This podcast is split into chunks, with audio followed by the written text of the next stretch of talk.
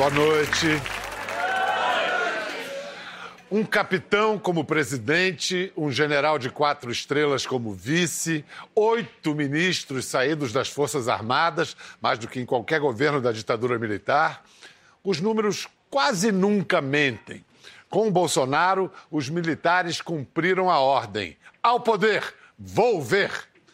Mas quanto poder eles têm de fato? Os generais são uma força moderadora, tutelam o presidente? Servem como uma fachada de equilíbrio para o capitão indomável? Poucos têm tanta autoridade para responder a essas perguntas quanto o nosso convidado de hoje. Ele é da terceira geração de generais gaúchos que se embrenharam na política foi o ministro do Gabinete de Segurança Institucional do governo Temer, modelo que foi seguido por Bolsonaro ao colocar o general Augusto Heleno como seu homem forte no mesmo posto. Vamos receber o general quatro estrelas, Sérgio Etchegóin.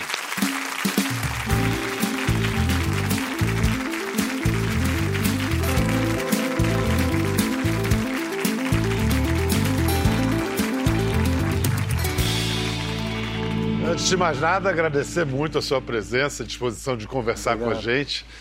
É, general, é, avô general, tio, pai general e três filhos que não quiseram saber de farda. Onde foi que o senhor errou? Não, talvez meu pai tenha errado, que me deixou ir. a sua decisão de seguir a carreira militar, então, teve pouca influência do seu pai ou foi uma, Contrariou ou, digamos, uma influência? Contrariou? Contrariou. Mas depois ele deve ter gostado. Não, depois ele ficou muito feliz. É. Em Cruz Alta, é... acho que é um ano mais novo ou um ano mais velho que o general Vilas Boas? No Exército eu saí um ano depois dele, mas nós temos três meses de diferença. E foram criados ali desde ah, que. Ah, convivemos uh, a vida inteira. Né? Nossas mães eram grandes amigas numa cidade tão pequena. E... Nessa juventude, em geral, a gente tem os heróis. Eu tenho um herói nas, na história da, da, do Exército Brasileiro. Eu queria saber qual é o seu. Isso é mais para Caxias ou mais para Rondon? Eu sou mais para Osório. É, acho que Caxias é o, é o ícone do soldado brasileiro, indiscutivelmente mas é difícil hierarquizá-los, né? Cada um teve seu papel. Caxias foi um grande, talvez o primeiro comandante estratégico, com visão estratégica que nós tivemos.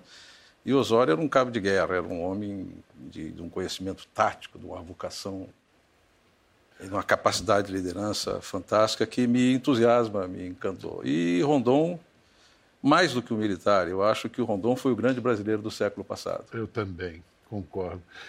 E eu tenho também um fascínio pelo Colégio Militar de Porto Alegre, porque passaram por lá sete presidentes. E o poeta Mário Quintana também. Também. E o senhor quase que vira presidente também, né? Foi convidado pelo MDB né, para ser candidato na última eleição. Por que recusou? Não é o meu talento, não é o meu talento, não é, não, não, não é o meu talento. Eu. Peraí, qual, qual não é o seu, o, qual não é o seu talento? Ser presidente, porque na política o senhor vai, se revelou bastante hábil, bastante Eu acho político. que eu tinha uma visão discordante dessas é, candidaturas. Eu não achava, como continuo não achando, que o Brasil dependesse de um outsider, de um salvador da pátria. O Brasil precisa de um político, de um bom político, de um homem que tenha interlocução. Todas as crises que nós vivemos no Brasil são políticas. Mas o, o, é mais, o, mais... o Jair Messias Bolsonaro foi, de certa maneira, vendido, fez o marketing de um outsider, apesar de ser difícil dizer que um é sujeito que está há 30 anos no parlamento é ser um outsider. Ah. Mas ele disse, eu não, não tenho nada a ver com ele, isso e com ele, todo o resto. Ele, e não, eu acho que nisso é, é, é, é, inegável. Ele é um outsider nesse sistema que a sociedade que a sociedade rejeitou, né? Por razões certas, erradas, eu não, eu acho que não. não. Para o bem ou para o mal, o que o que é, a gente viu foi uma descrença, um, uma Isso, decepção. Total teve, da teve população gente... com a própria política, o que é grave, né? Que é muito grave, que é muito grave. Em 2019, nós completamos 40 anos de liberdades democráticas. Se nós considerarmos que 79 foram revogados os, os atos de exceção. De lá para cá, a arena teve livre para o exercício de todas as tendências políticas, ideologias, pensamento, todas. Nós experimentamos todas na União, pelos estados, enfim. E voltamos a um ponto, 40 anos depois, e esse eu acho que é o ponto central do teu programa, em que boa parte da sociedade queria um militar. Boa parte que, foi às ruas pedindo e, intervenção pedindo militar. intervenção. E que a política passou a ser é, vista... Foi, foi rechaçado o político tradicional, foi, foi reprovado na urna o político tradicional.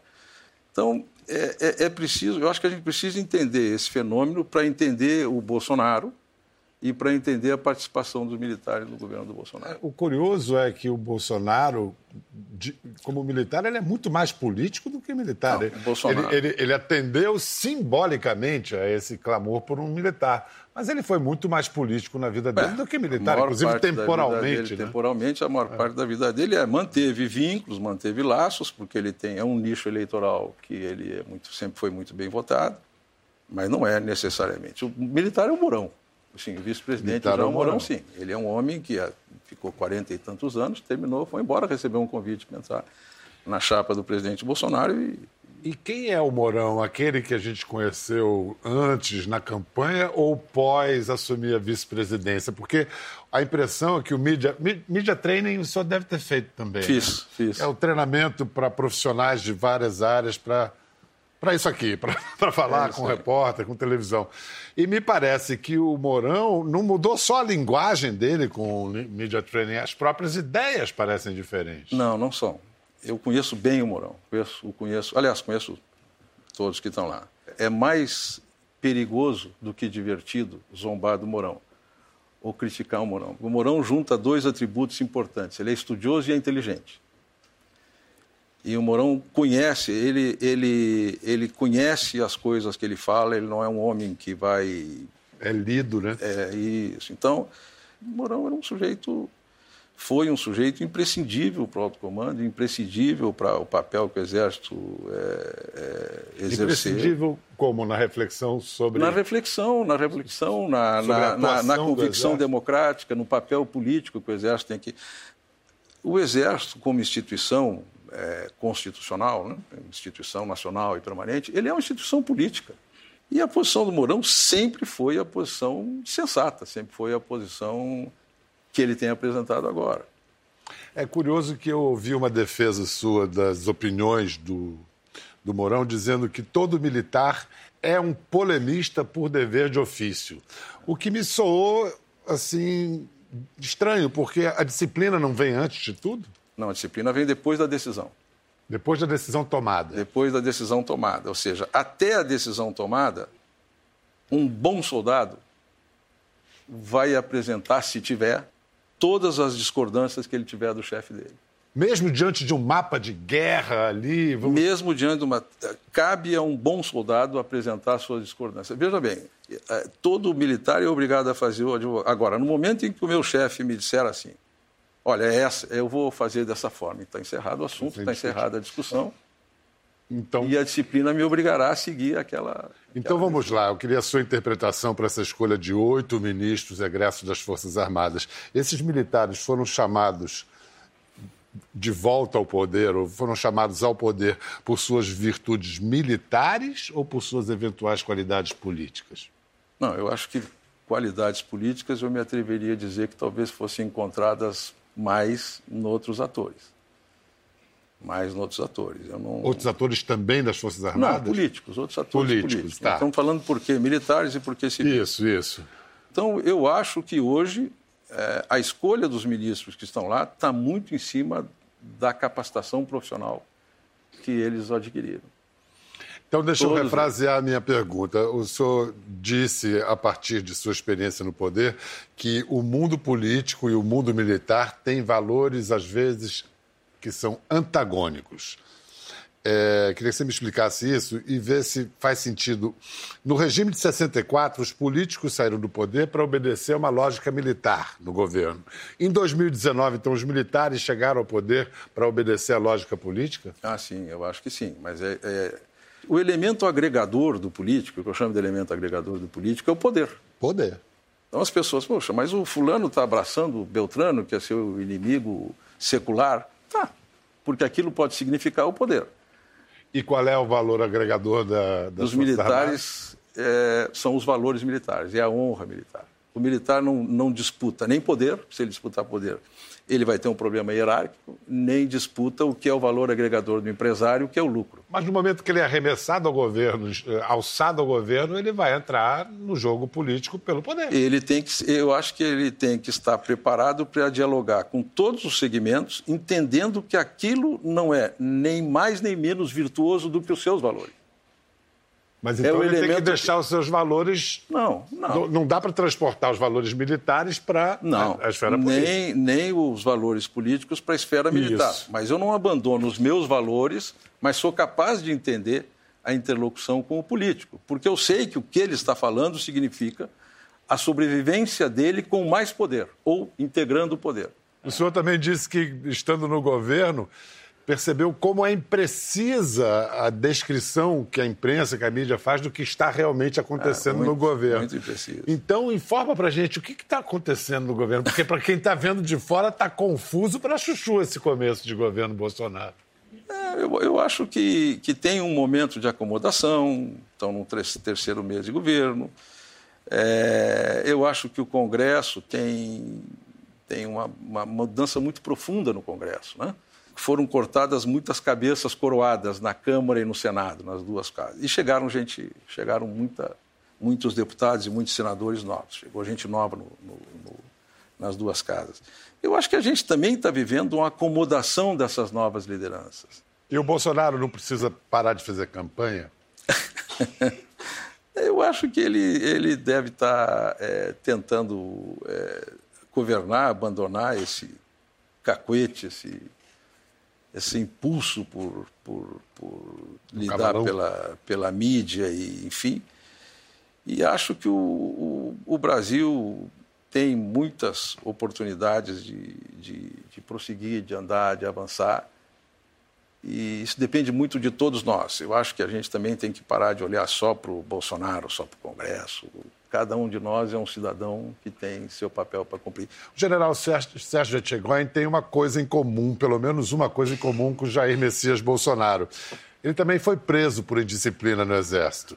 E nós encontramos uma entrevista do pai do general, o general Léo Etchegoyen, de 1983, Isso. em que ele fala do episódio da prisão de seu filho Sérgio. General, uma manifestação como a sua, hum, o senhor reconhece ou, ou não reconhece que isso é, agrava ou, ou estabelece um, uma certa crise política no país? Não. Eu fiz declarações porque entendi que as razões que levaram à punição do meu filho eram, para mim, suficientemente fortes para que eu me insurgisse contra elas. Fiz, arquei com ônus, da, daquilo que proferi e acho que é um episódio, um capítulo que está encerrado. O senhor tem um estilo, um modo de falar muito semelhante ao dele, né? E ele se insurgiu contra, a, em sua defesa, e o senhor foi preso porque se insurgiu em defesa dele. Quanto tempo o senhor ficou preso? Fiquei mais que o Bolsonaro, foram 23 dias. Onde? Em Brasília. Não se arrepende nem um milímetro. Né? Nem um milímetro.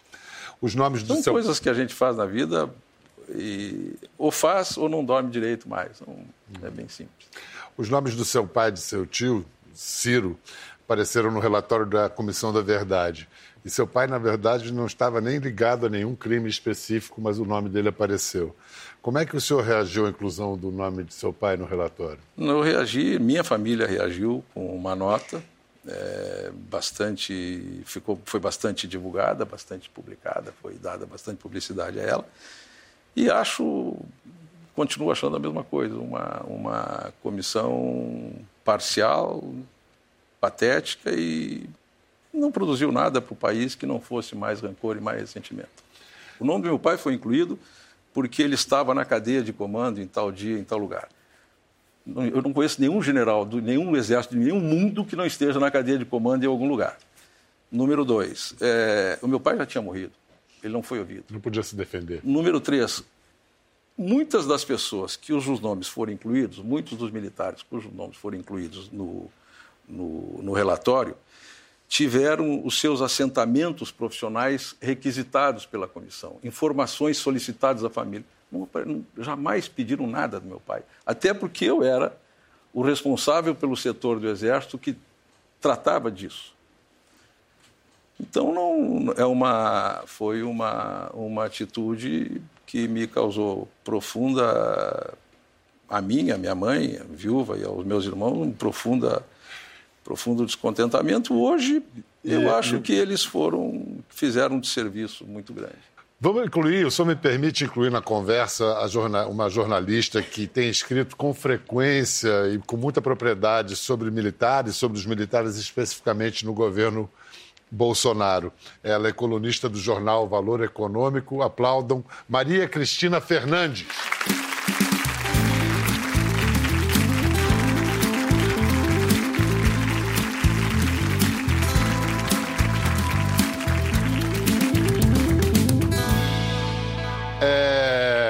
A gente estava falando da Comissão da Verdade, você estava podendo acompanhar, né? Sim. Que foi no, no, Isso se deu no governo Dilma. Já no governo Lula, após uma certa geladeira, digamos assim, do, das Forças Armadas na, durante Fernando Henrique, no governo Lula, Lula houve uma lua de mel entre o PT e as Forças Armadas. A lua de mel foi, inclusive, no Haiti. A missão de paz acabou restituindo uma autoestima que estava perdida nas Forças Armadas inclusive formou a maior parte dos líderes militares que estão no governo Bolsonaro. Por que, que essa lua de mel acabou no governo Dilma? É, eu diria que as relações entre o ex-presidente Lula e as Forças Armadas foram muito beneficiadas por uma certa folga orçamentária também que o governo teve. Então, o governo Lula pôde investir em alguns projetos, pôde dar seguimento a alguns projetos que as Forças Armadas tinham. E, de fato, no governo Dilma, ela pôs em curso a Comissão da Verdade, que desagradou de uma maneira generalizada toda a comunidade militar. Eu acho que é, é o principal, principal fator de, desagrado, de desavença e de desse certo esgarçamento né, das relações entre as Forças Armadas e Então vamos lá. Logo depois da reeleição de Dilma, a Academia Militar das Agulhas Negras, um precoce candidato a presidente se manifesta.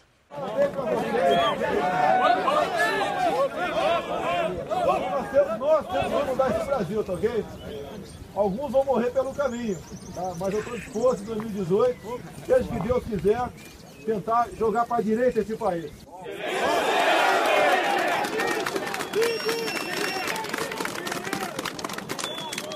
O nosso compromisso da vida pela pátria, ok? Vai ser assim até morrer nós amamos o Brasil, temos valores e vamos preservá-lo. Agora, o risco que eu vou correr, posso ficar sem nada, mas eu terei a satisfação do dever cumprido. Esse é o nosso juramento, esse é o nosso lema. Brasil acima de tudo, esse Brasil é maravilhoso, tem tudo aqui, está faltando é política. Há 24 anos eu apanho igual um desgraçado em Brasília. Mas apanho, tá? De bandidos. E a praia de bandido é motivo de orgulho e de glória. Tá okay? Vamos continuar assim. Tá okay? O antropólogo Piero Leiner, que é estudioso do militarismo, ele afirma que essa visita foi um marco, que nesse momento Bolsonaro se transforma numa aposta do Exército, das Forças Armadas, para pôr fim à hegemonia do PT. Antes de, do senhor se manifestar, queria saber se Maria Cristina concorda com essa tese. É, eu acho que a gente precisa voltar um pouquinho para o que aconteceu no governo Dilma. O general explicou esse desgosto das Forças Armadas com a Comissão da Verdade. E sim, é, eu acho que sempre existiu uma certa prevenção das Forças Armadas com o capitão Bolsonaro por toda essa história de rebeldia que ele tinha no Exército. E essa resistência acabou, de alguma maneira, a Comissão da Verdade facilitou que essa resistência fosse diminuída, porque a, a revolta que a Comissão da Verdade causou entre os militares até fez com que Bolsonaro passasse a ser mais aceito. Ele tinha uma grande popularidade entre mulheres e viúvas de militares e passou a entrar é, entre os oficiais de fato e entre os oficiais mais eh, hierarquicamente mais altos das Forças Armadas a partir da Comissão da Verdade. Essa, eu acho que essa é uma percepção que o professor tem e que, de alguma maneira, é, encontra hoje mais acolhida. Só dar um exemplo de como o Bolsonaro era uma figura controvertida dentro do próprio Exército. Essa frase é do Ernesto Geisel, sim, a gente foi ver na, no livro Ernesto Geisel, da editora Fundação Getúlio Vargas, sobre Bolsonaro. Ele é completamente fora do normal, inclusive um mau militar. Quer dizer, é a partir da Comissão da Verdade, é a partir da reeleição de Dilma que ele se torna palatável para a instituição? Não, não, eu não, não acho que não acho que o Exército apostasse em algum candidato. Porque o, o Exército não teve candidato nas eleições não, de 18? Não, não, não. No primeiro turno, o que a gente não. tem que o que, que, são as Forças Armadas? É aquela meninada que trabalha. Aquele é o dia da formatura em que eles são, saem oficiais. Eles concluem ali hoje. Cadetes, né? É, saem aspirantes a oficial, concluindo ah. ali cinco anos de curso. Aquilo ali é classe média. O exército é formado por classe média. O meu pai era militar, que é classe média. Ou seja, qual era, qual era o ânimo da classe média com a corrupção, com o governo Dilma, com o PT? É a mesma coisa se reflete, se reflete nessa. De quem é essa tese, inclusive, que foi escrita? Eu acho que saiu no de que os valores da classe média e os valores das Forças Armadas se encontraram. Da PUC do Rio. Conjunção. O grupo Pro Defesa é o da PUC do Rio. cientista da PUC do Rio. É. Essa tese tem é, é, fundamento absoluto na verdade. Porque, e se, se procurarem um vídeo no YouTube do Vilas Boas, é, acho que ele ainda não era comandante do Exército, ele diz o papel da nossa geração é preservar os valores, porque a sociedade vai querer encontrá-los em algum lugar lá na frente. Então, a decisão de preservação de valores, ela foi tomada institucionalmente. Isso, não é, isso é um papel político das Forças Armadas que se imaginou para aquele momento. Vamos preservar os valores porque a sociedade os perdeu. A sociedade está sem referência. Que era referência de valores no meio de Lava Jato? Mas se, se, mas se essa coincidência de valores foi identificada, então o Exército as Forças Armadas tinham um candidato nas eleições do ano passado. Não, essa, esses valores não apontavam para um candidato. Eles apontavam para a saída do poder. Para uma rejeição. Para uma rejeição. Não apontavam para um candidato. Só no é, segundo turno. Assim, o segundo turno é sempre o turno da rejeição, né? A diferença do primeiro para o segundo turno é que no primeiro turno a gente escolhe em quem vai votar e no segundo turno escolhe quem não vai votar. Vontade de perguntar ao general em quem votou no primeiro turno. Votei nos dois turnos do Bolsonaro. Ah, tá certo. Maria Cristina, você não precisa responder, não. Votei nos dois turnos do Bolsonaro. Voltei porque eu não queria correr risco e votei, e votei no segundo turno pelas razões que eu já relatei. Uhum. É, o Brasil poderia ter candidatos melhores? Claro. Claro que poderia. Mas quem, quem conseguiu chegar com a proposta de afastar o PT do governo foi o Bolsonaro. E essa proposta eu concordava.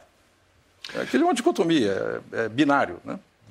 No dia seguinte à posse, eh, a sua posse, Jair Messias Bolsonaro agradeceu ao homem que identificou como um dos seus principais apoiadores decisivos. Excelentíssimo presidente da República, Jair Messias Bolsonaro.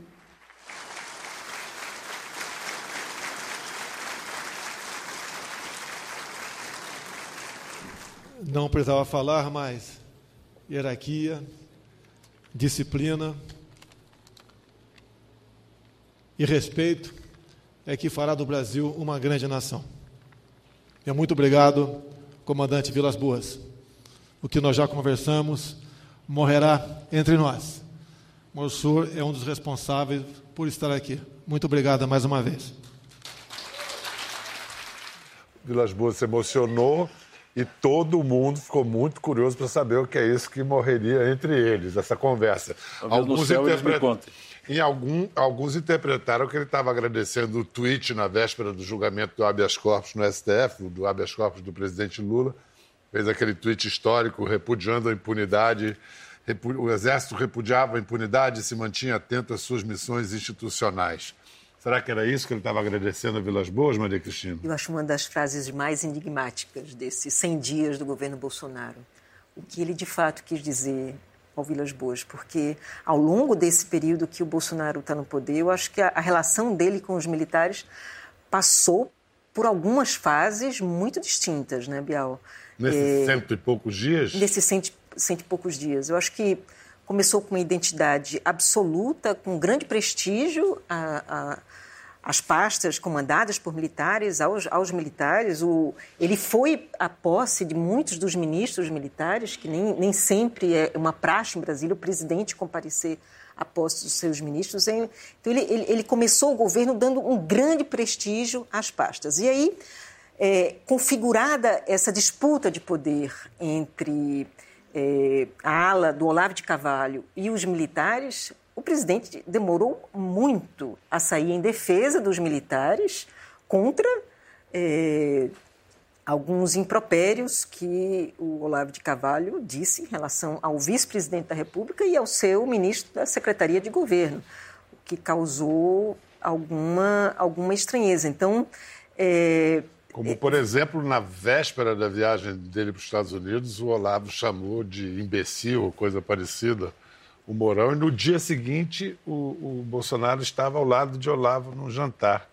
Isso não fere os brios militares ou pessoais? Não, isso foi uma, uma ofensa pessoal ao Mourão. Eu lamento muito é, que isso tenha acontecido, até porque o, Olavo de Carvalho pode ser o gênio que se diz que é, o fantástico, uma cultura fantástica que diz que é, o homem salvador da pátria que diz que é, mas ele atua numa área da polêmica que eu não sei atuar, que é do, do impropério, do palavrão, da grosseria, do grito. Se me convidarem, as pessoas, as pessoas, eu sempre brinco dizendo o seguinte: eu fui formado para brigar. Então, se alguém quiser brigar, eu gosto. Essa história que eu dou um boi para não entrar numa boiada, eu dou uma boiada para entrar na briga e outras três para não sair da briga. Eu fui formado para isso. Então, se quiser. Agora, na vida social, na vida política, reduzir as, as, as dissensões, as, a, a, reduzir a discussão, uma gritaria, impropério, palavrão, eu não, não acho que, que, que faça bem a qualquer um de nós. Não é um ambiente que eu gostaria de estar. E se uma pessoa precisa recorrer a isso para impor as suas posições, eu não sei que força tem essas posições. Maria Cristina,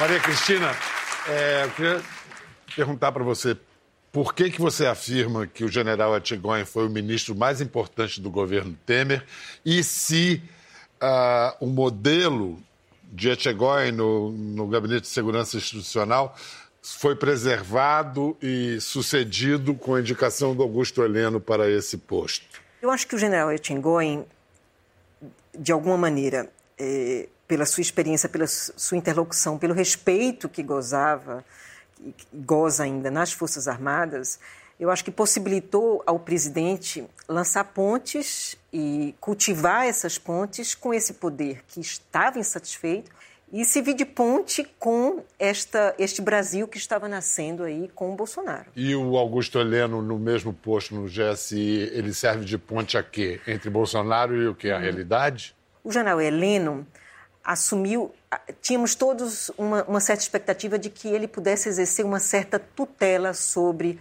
o indomável capitão. E? Em relação ao, ao general Etchengói, não havia isso. Uhum. E parece que não é isso que está acontecendo, né, Bial? Eu não sei, acho que o general Augusto Heleno está tão calado que, em geral, quem manda não fala, né? Mas eu não sei se o silêncio é suficiente para a gente deduzir que ele está mandando. Se ele Vamos estivesse mandando ah. no governo Bolsonaro, de fato, o Bolsonaro eh, estaria dando tanto espaço para ministros indicados pelo Olavo de Carvalho? O que, que o senhor acha, Uma pasta general? como educação, por exemplo, ou é, relações Educação principalmente, né? Olha, eu, eu, eu acho que palácio é palácio desde o Herodes.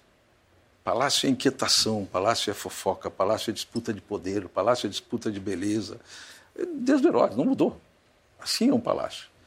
As pessoas têm, têm é, é, limites muito claros nas suas competências que a lei estabelece, mas o limite do alcance da sua opinião, da sua capacidade de influenciar uma ou outra ação ou de levar o ser ouvido pelo presidente não está definido em lei nenhuma. Ele é conquistado ou ele é perdido no dia a dia, diariamente. É, o papel que eu exerci no GSI foi um papel que o presidente Temer me permitiu, me permitiu exercer. Ah, ele nunca achou que os militares estavam conspirando atrás da porta para tirá-lo, ou que eu significava. Então eu tive muita liberdade para tratar com ele, para lidar com ele e, e, e para fazer o que eu tinha que fazer. Não, se o presidente da República não ouvir o chefe do GSI, se o presidente da República não prestigiar a inteligência, que são. Ele é o cliente preferencial desses dois atores, não tem nada que possa fazer. Pode botar sujeito mais brilhante, pode botar Jesus Cristo sentado naquela cadeira que não vai resolver. Maria Cristina, qual é a maior prova do poder dos militares no governo Bolsonaro até agora? Olha, essa proposta de reestruturação de carreira foi uma demonstração de força. Definitivamente. Eles. É, é uma reestruturação de carreira que trará uma economia para o governo de 10 bilhões num projeto que pretende economizar um trilhão. Então, é, o general talvez discorde de mim, mas a cota que está sendo cobrada para os militares é menor do que aquela que está sendo cobrada a outras corporações nacionais. Agora, isso remete a um outro governo do qual nós não falamos aqui, que é o governo Fernando Henrique Cardoso, que editou a medida e a provisória. De 2000 e 2001. A medida provisória que, sim, que em grande parte privou os militares de muitas prerrogativas e essa reestruturação da, de carreira, de alguma maneira, tenta corrigir alguns, alguns dos, dos artigos daquela medida provisória, a, a realidade que foi estabelecida a partir dali. Então, eu acho que a, a, a, essa reestruturação, da maneira como foi apresentada, demonstra a força dos militares. Agora, o desgaste que eu acho também que essa reestruturação causou para os militares no Congresso e junto à opinião pública, pelo fato dessa cota de sacrifício ser menor do que para o resto da população, também é, é algo que será cobrado aos militares e talvez não necessariamente ao presidente da República. Então, eu acho que foi uma demonstração de força, mas tem a sua contraface. Eu acho o seguinte, não houve momento mais duro do que a medida provisória do Fernando Henrique em 2001. Porque a medida provisória do Fernando Henrique em 2001 foi a traição. Ou seja, negociou-se uma alteração da lei de remuneração dos militares, ela foi aprovada por todo mundo, consensuada com a Casa Civil, chefe da Casa Civil era o Pedro Parente, e na manhã seguinte a, a mensagem encaminhada ao Congresso mudava tudo que tinha sido consensuado. Então, hoje nós temos no Exército três tipos de militares. O meu, que saiu beneficiado, porque àquela altura eu já tinha tempo para ir para a reserva, os que perderam as vantagens que eu preservei, e os que chegaram depois e que vão chegar no posto que eu cheguei como general de Exército, ganhando 25%, 30% a menos do que eu ganho. E agora viria a compensação? Não, não é a compensação. O que acontece é o seguinte: no Exército tem basicamente duas carreiras, a carreira dos oficiais e a carreira das praças. As praças são os cabos, soldados, sargentos. Não? Nós precisávamos motivar essa carreira que estava submotivada.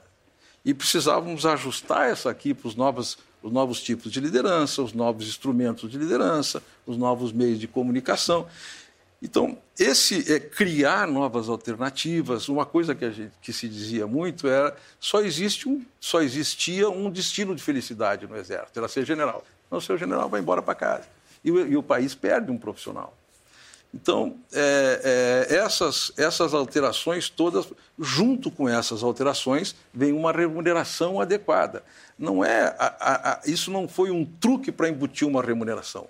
Isso foi feito e a partir daí, tanto é que a, assim, a, a, a fonte teórica, conceitual disso foi a Getúlio Vargas. A partir daí entra, então, a remuneração. Ora, se nós pegarmos lá atrás, o país ficou discutindo aqui por quanto tempo auxílio moradia de juízes, de promotores, e no final chegaram num meio termo. Né? Nós perdemos em 2001.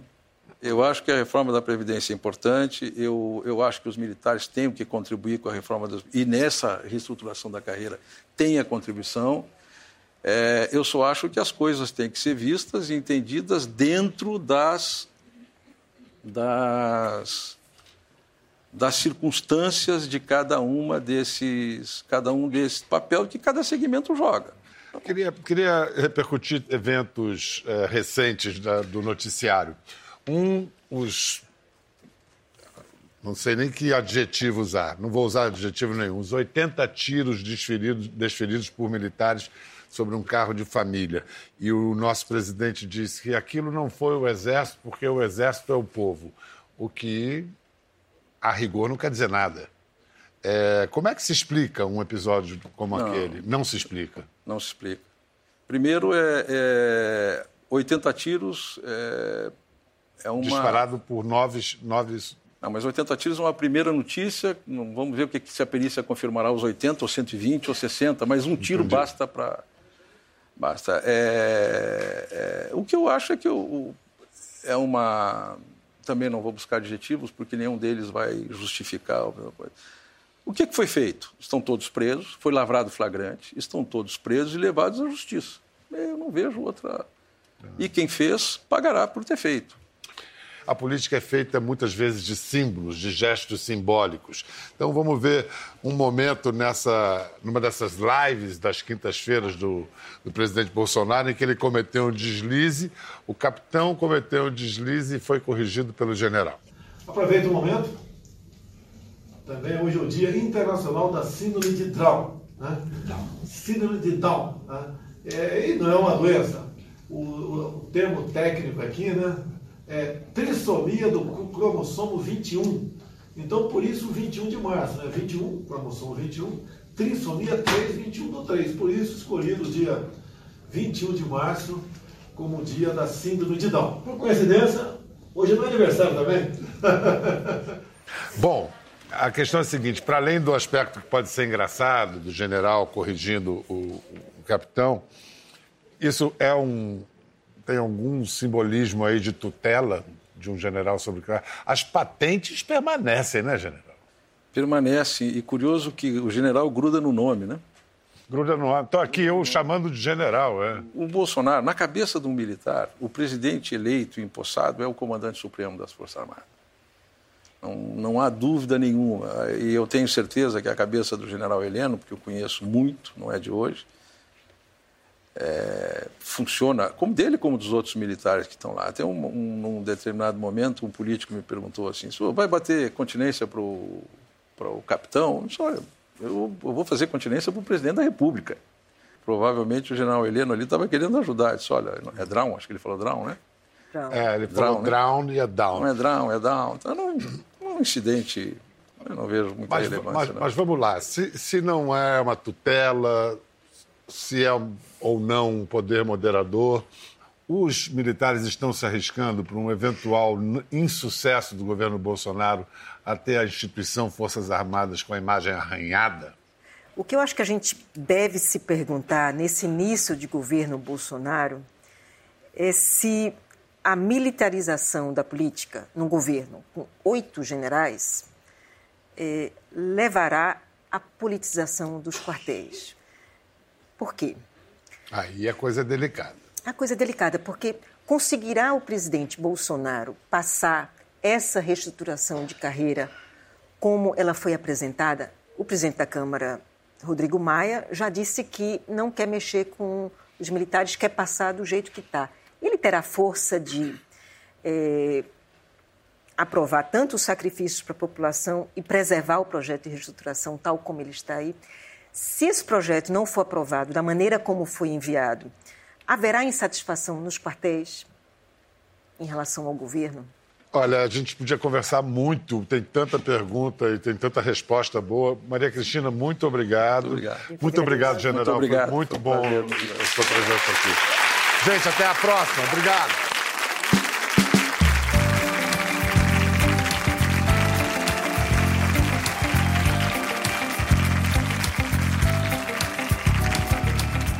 Ficou curioso para ver as imagens do programa? É só entrar na página do Conversa no Globoplay. Tá tudo lá. Até a próxima!